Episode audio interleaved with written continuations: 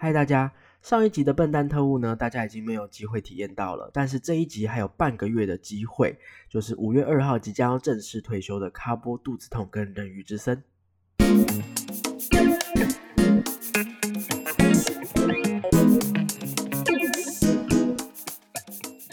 嗨，大家好，欢迎回到游戏记录点，我是主持人阿季。这个节目呢，将会一一介绍全台湾的密室逃脱主题，并且有身经百场以上的密室老手们分享他们的逃脱心得，还有最主观的密室排行榜跟新闻时事。所以新手老手一起来进入密室的逃脱大坑吧！上一集聊到了这个月月初正式退休的笨蛋特务，我觉得没有玩到的玩家，特别是老手玩家，真的很可惜，因为跟传统密室的玩法跟机制很不一样。所以如果有兴趣想要听听看这个密室逃脱是怎么玩的，可以到上一集去听听看。那这一集要提供大家的心得呢，是 Q Head 帽子考空工作室的人鱼之森，还有智慧猎人工作室的卡波肚子痛这两款游戏呢。哎，即将在五月二号退休，所以大家都还有机会去玩。那他们的地点呢，都在同一个地方，是台北大直的 Enter Space。好，到这边要稍微介绍一下这个所谓的 Enter Space 是什么特别的地方。这间店蛮特别的，大家可以把它想象成 Enter Space 是一个寄宿学校，里面一共有十四款游戏，就是十四个小朋友，包含智慧猎人工作室、帽子考工作室跟神不在场工作室，都会把他们的游戏。就是把他们的小孩托管给 Enter Space 营运这样子，那他们的这个营运方呢，其实也是智慧猎人本人这样，所以智慧猎人呢会负责经营并且训练小天使来学习这几款游戏。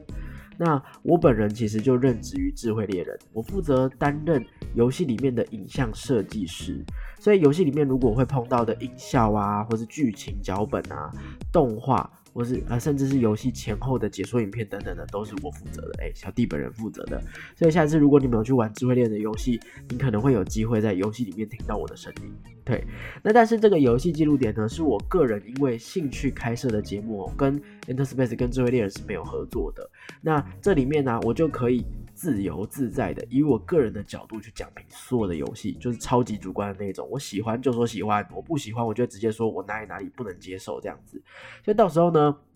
哇，这很挑战，我要来制作一集 Enter Space 的排行榜，直接来讲说。哎，到时候现存的哪一些游戏对我来说我是 OK 的，对我来说我其实不 OK 这样子。那当然有机会的话，我也会分享一些制作游戏的幕后花絮给大家听听看，所以大家都敬请期待啦。哈，好，那我们今天要来聊的，首先呢，来聊聊看帽子考人鱼之声的帽子考这样子。好，帽子考工作室对我来说一直都是一个很神秘的工作室，我自己觉得它很像浪人。他们跟各个工作室、各个场地合作，他们是没有自己的据点的，所以在台湾各地你都会看到帽子考工作室的足迹。他们 A 游戏可能在台北市，B 游戏可能在台南，C 游戏可能在台中，也不一定这样子。对，那人鱼之森是他们其中一款跟 Enter Space 合作的游戏。这个人鱼之森哦，它其实不是森林哦，它是指在海平面下面有一个区域，它有很多的水草跟暗礁。船只只要靠近就很容易搁浅，所以那边叫人鱼之森，那个地方有人鱼在栖息这样子。对，那这款玩呃这款游戏呢，玩家是扮演一群不怕死的海盗，就我们之前聊过，你不作死就不会死这样子，都已经跟你说那边容易搁浅了，所以我们就还是要去那边寻宝，我们要搭上一艘叫做赤溪丸的寻宝船，去那边找人鱼的宝藏。好，光是听这样的前导故事。大家应该就可以想象，应该会是蛮多奇幻漂亮的场景会在这个游戏里面。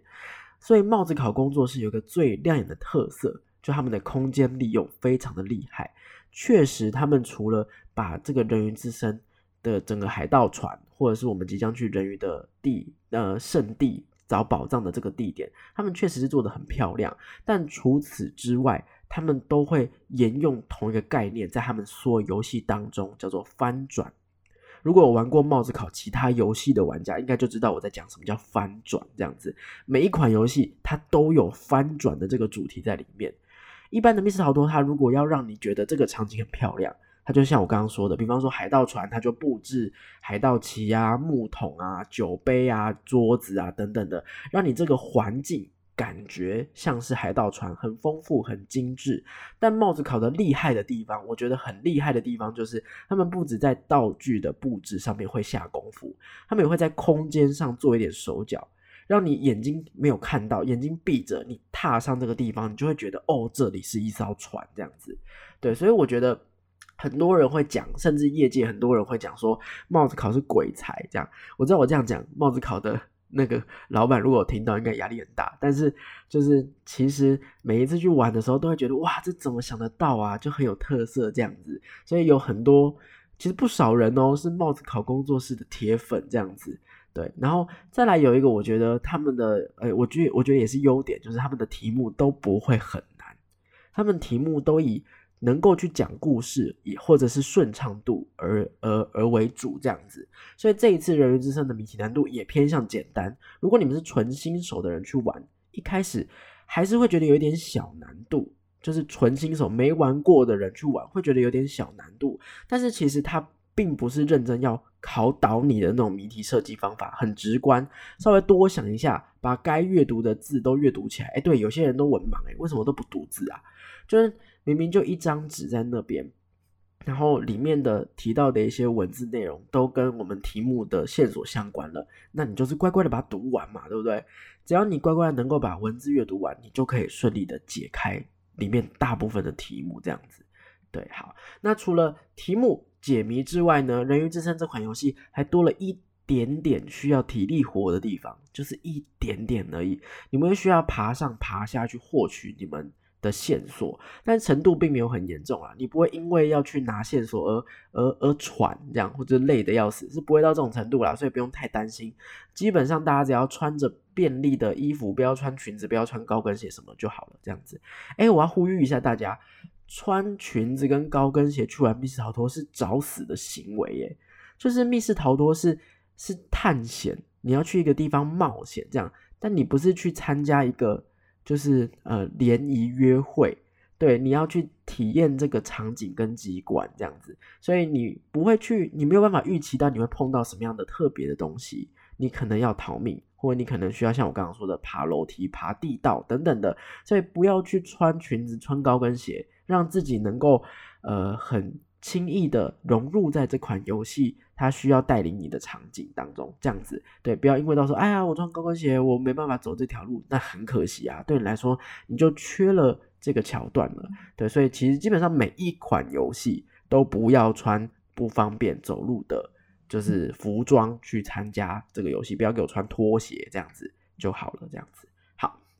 回到人鱼之森哦，人鱼之森呢？这款游戏刚刚有提到故事，对不对？但其实这款游戏比较特殊的是，它的故事剧情在整个游戏里面的比重并不高，有点像是呃穿插在你们的冒险当中，有一点点淡淡的传说跟优美的感觉。因为我们今天是找人鱼的宝藏嘛，所以这件事情有点像是我们去探寻一个过往已经发生过事件的地方。然后我们要遵循这个传说的指示，去某个地方找到某个宝物，这样子。所以这个故事并不是海盗们现在正在发生的，它就不是一个非常非常重要的主题，这样子。所以，呃，如果你有去了解这个故事，你就知道，哦，它其实在讲的是一个很优美的传说，但是它并不会真的让你觉得，哦，我好身临其境哦，这就是我发生的事情，这样是不会这样子。好，然后它的场景除了海盗船之外，刚刚有提到，最后会随着探险，你会来来到那个人鱼藏他们宝物的圣地，你会知道这个宝物的真相是什么东西。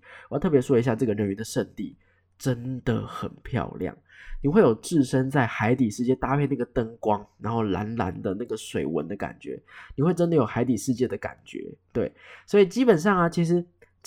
密室逃脱所需要的各个方面，人鱼之声都会有一个还不错的分数。你看，它故事剧情淡淡的很优美，对于理解来说不会很负担，或者说，哎，你要探险，你要爬上爬下，它也有一点点这样子，或者是说，哎，它的场景一直在强调，真的很漂亮、很特殊这样子。好，可是接下来就是它可惜的地方了，它的机关呐。它的机关本身在整个游戏里面的配置并不多，就是少少的，没有什么很大型会让你觉得，哎，超强，好像变形金刚那样的等级的东西是没有的这样子。然后呢，再更可惜的一点就是，《人鱼之声》这款游戏刚推出的时候，有很多玩家迫不及待就去玩了，但那个时候机关还并不稳定，所以有很多机关宕机的状况。明明玩家的答案是对的，可是该发生的事情就是没有发生，然后你就需要去找工作人员来修理。你就看到那个工程师带着大大小小工具来里面，然后来挖东西、来接线，这样子在玩家面前。有点尴尬啊，所以顺畅度就不好，玩到一半就要暂停，玩到一半就要暂停，这样，但感受或者评价当然就不好。后期虽然他们有做大改版，陆陆续续改版都有把一些呃容易宕机的地方给修掉了，然后可是前期留下来给人的印象跟评论，会让大家默默的就把这款游戏。的那个心中排名顺序往后移，往后移这样子，那或者是甚至一些还没有认识到这款游戏的玩家，也会因为这些评论就有点不敢玩了。越来越少人在讨论这款游戏，越来越少人去讲它的优点，声势就越来越小，它就有点被淹没在各式各样的密室逃脱的主题海当中。这个游戏很可怜，有点像孤儿，没有什么人注意到，没有什么人讨论这样子。好，可是其实。这个状况也发生在上一集的笨蛋特务当中。我后来去做功课的时候，也有发现笨蛋特务特务其实也经历了一次大改版。那这两款游戏我去体验的时候，我刚好都玩到改版完成之后的版本。改版完成之后，其实真的都没有那么严重的问题发生，基本上是没有问题的，就是都蛮顺畅的。然后你也可以体验到这个故事它本来想要讲的内容是什么。可是到最后，他们都要面临这个收摊结束的。结局我觉得实在是很可惜啦，对吧？整体而言，改版之后的人鱼之森，我觉得是一个欢乐度很高，新手去也不会太难。因为帽子考，我觉得他们设计游戏就不是要呃挑战你的脑力极限，对，跟刚好就是笨蛋特务要挑战比脑力的这这个概念不太一样。人鱼之声就是让你能够顺顺畅畅的体验一个完整的故事、完整的冒险这样子，所以新手去我是非常推荐的。这样有提呃有挑战度，但是没有到弱智到不行，但是又不是真的让你挑战无法就是克服它这样子。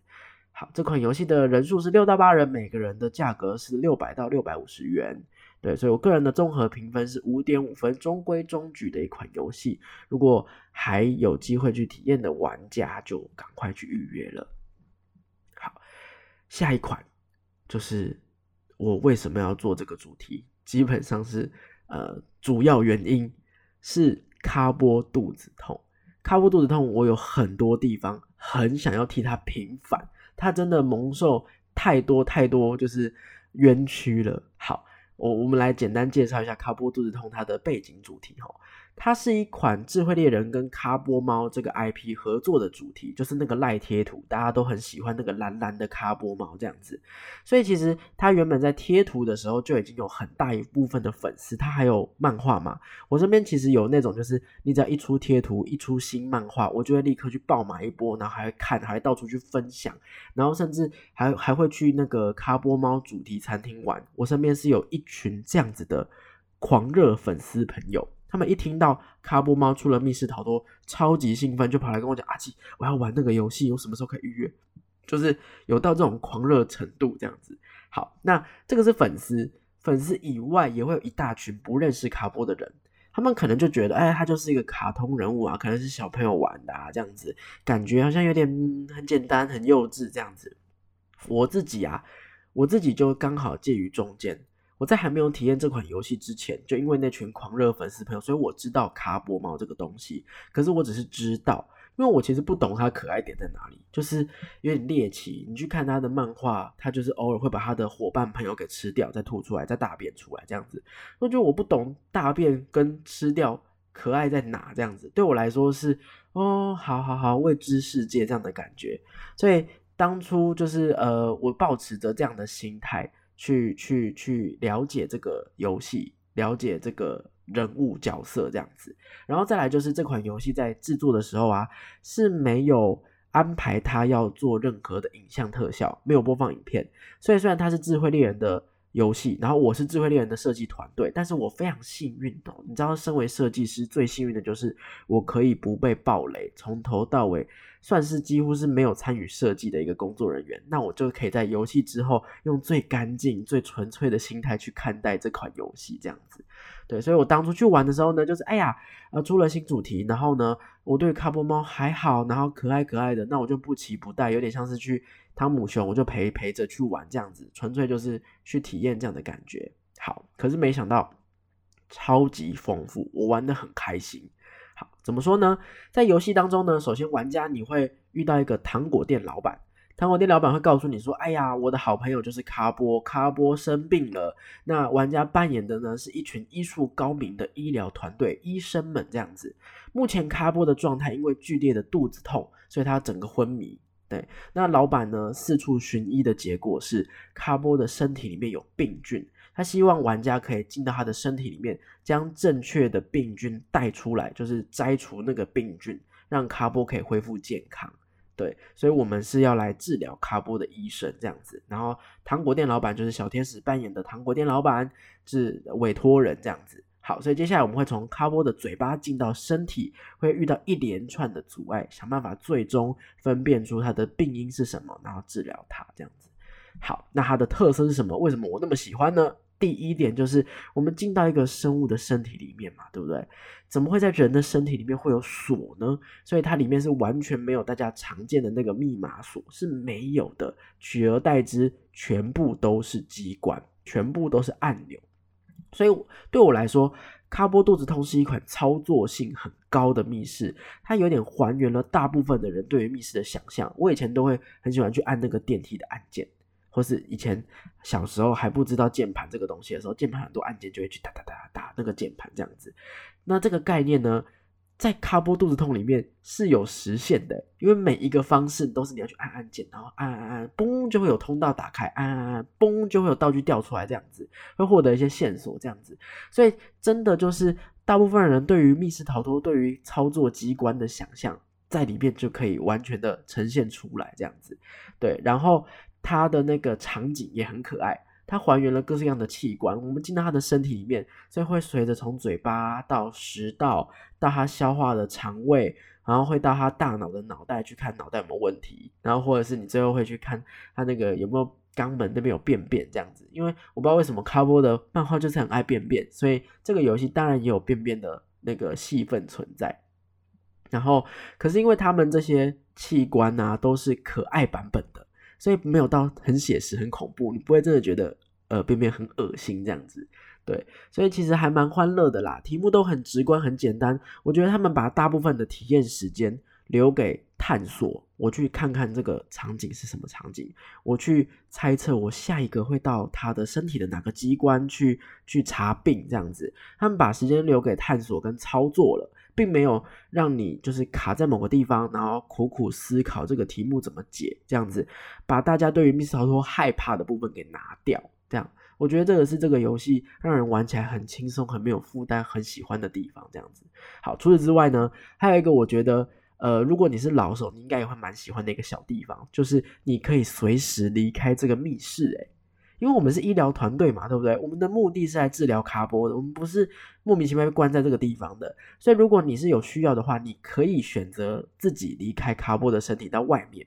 那糖果店老板就会在外面，他会推一个小摊车，自己在那边卖糖果这样子。然后，因为糖果店老板跟卡波是好朋友，所以如果你在治疗上有遇到任何的问题，你是可以去询问老板，跟老板拉拉塞聊天，或者是说你如果有捡到一些老板想要的东西，你可以去跟老板以物易物。交换他就是交换你接下来治疗所需要的一些用品，所以老板不是闲闲没事干，他也是他就是 NPC 了，他就是可以真正的在治疗他的好朋友帮得上忙的一个角色。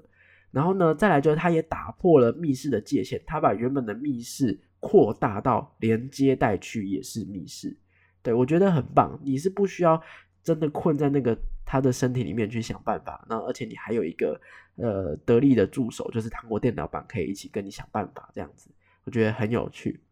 然后游戏的最终目的是治疗卡波嘛，不是逃出来嘛，所以你随时出来都没有关系这样子。然后当然，你如果最终进去，你只是进去，然后绕一圈卡波的身体，然后找到出口出来，哎，这样子也可以就过关了，非常简单。然后呢，如果啊你是进去，然后呢绕一圈找到病因了，然后呢把他的那个病菌给带出来，治疗好他了，哎，这样也可以。所以这两种方法都是过关哦。好，比方说，如果你是那个不擅长解谜的玩家，或者是你其实本身自己是喜欢卡波的，你从来都没有玩过密室逃脱，你只是喜欢卡波这个角色，或者是你只是觉得他看起来好可爱、好萌哦，我想要去看看这样子，你也可以只是进去去体验什么叫做密室逃脱这样子。好，可是如果你是我认真要来玩密室逃脱的玩家，你也可以想办法，我要如何？真正的成功治疗好它，你为了要治疗好它，你当然会必须要经历几题终极魔王题，它就是属于可解可不解的那一种。如果你有解开来，你就可以知道它的病因是什么。那这两个题目，呃，它的思考方式就会比较需要缜密的想法，要很认真的去观察整个卡波的身体。你在观察卡波身体的过程当中，就很像医生，你要看诊要动手术，你是不是也必须要去观察他的器官状况？然后呢，你要去找他的病菌在哪里，然后再来，你也需要一点点推理，推理说，哎，到底是这个原因还是那个原因？到底什么原因才是造成他肚子痛的病因？你才可以找出正确的病菌这样子。所以，其实如果你是认真要玩密室逃脱的玩家，你还可以在就是呃解这个魔王题的过程当中去体验到医生扮演医生的感觉，这样子，我觉得很棒诶，就是你无论是认真要解谜。还是你今天只是想要来放松的，来来被可爱一下的这样子，这两种方式都是逃脱成功。对，那你不会有就是失落感，然后就只是治疗成功跟治疗没成功啊，治疗没成功，哇哇没成功，算了这样子，你还是很开心这样子。所以对于这两种玩家来说，你都能够满足诶。对啊，如果你不是密室逃脱的体验者，你就是参加了一个冒险，探索卡波的身体。你解了一点点的题目，你也可以初步了解到什么叫做密室逃脱，也推广了密室这个东西啊。你拓展了这个可能性之后，你或许哎，密室逃脱不错，你下次就可以去玩其他的密室逃脱这样子。那你可能你的生活当中本来对密室逃脱有误解的，借由卡波猫，你喜欢卡波猫，或者你喜欢可爱的这个角度，你就呃。呃，怎么讲？拓展了对于密室逃脱更大的眼界，这样子好。但如果啊，你原本就是密室逃脱的体验者，你就可以挑战自己，然后呢，就是放松玩，没有负担的玩。我觉得它是一个密室跟其他的 IP 完美结合的一个游戏。无论你是哪一种身份，都不会有被骗骗钱的感觉，你都可以获得你喜欢的部分。好，可是比较可惜的地方啊，就是大部分的人看完他的故事简介。都觉得好幼稚哦，好简单哦，应该是给小朋友玩的吧？就是那种，呃，就是呃两三分钟就晃一晃就出来的感觉，这样子好。但是啊，如果你耐着性子，或是你愿意给他一个机会，你进到卡波的身体里面，你就会抛弃掉很多无谓的面子。比方说很幼稚，我跟你讲，你在里面玩，你根本不会觉得自己很幼稚，因为里面的那个气氛就是很欢乐。这样，你进到里面，你就是保持保持那个。童心啦，就是儿童的心态，就是你还是可以玩的很开心这样子。然后，而且你会发觉它不会像一般玩其他密室逃脱，你一进去，哎呦，时间开始倒数了，绷紧时间这样子，赶快绷紧神经，赶快把所有的题目都解完，然后我们要赶快尽量的可以争取，赶快最快逃脱什么什么的。No，你就是好好的欣赏整个场景，你可以在里面软绵绵的布景里面翻滚，然后你可以沉浸在那个开心的气氛当中。对我来说，就是一款没有负担、真正可以带给你欢乐、开心的密室逃脱。对，那这款游戏的人数是二到四人，是一个轻松、简单、好救的人数，每个人是五百到五百五十元。如果是老手的话，我建议你两个人就好，因为题目没有弱智到不行。可是当然，它是。就是呃，为了让你轻松玩，它也不是真的难到不行这样，所以如果老手的话，可能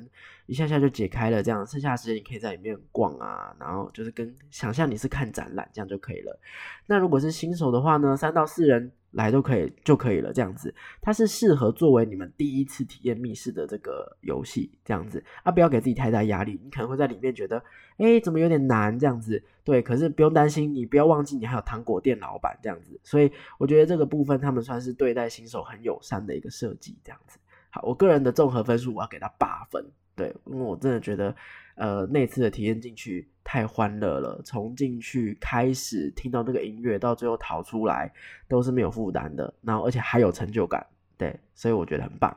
好，那就是以上本本次人鱼之声跟卡波肚子痛的心得分享。那最后要再提醒大家一次，五月二号就会正式结束营业了，所以大家如果听完这次的心得分享，还想要体验的话，就要立刻赶快去看他们的网络还有没有场次哦，有可能消息放出去之后，场次都被大家订光了这样子，所以如果觉得不错的话，就赶快去看他们的粉丝专业。那如果喜欢我的节目的话呢，也不要忘记订阅、分享《逃脱记录点》，也可以订阅我们的 YouTube 频道，到时候大家可以一起讨论这款游戏哦。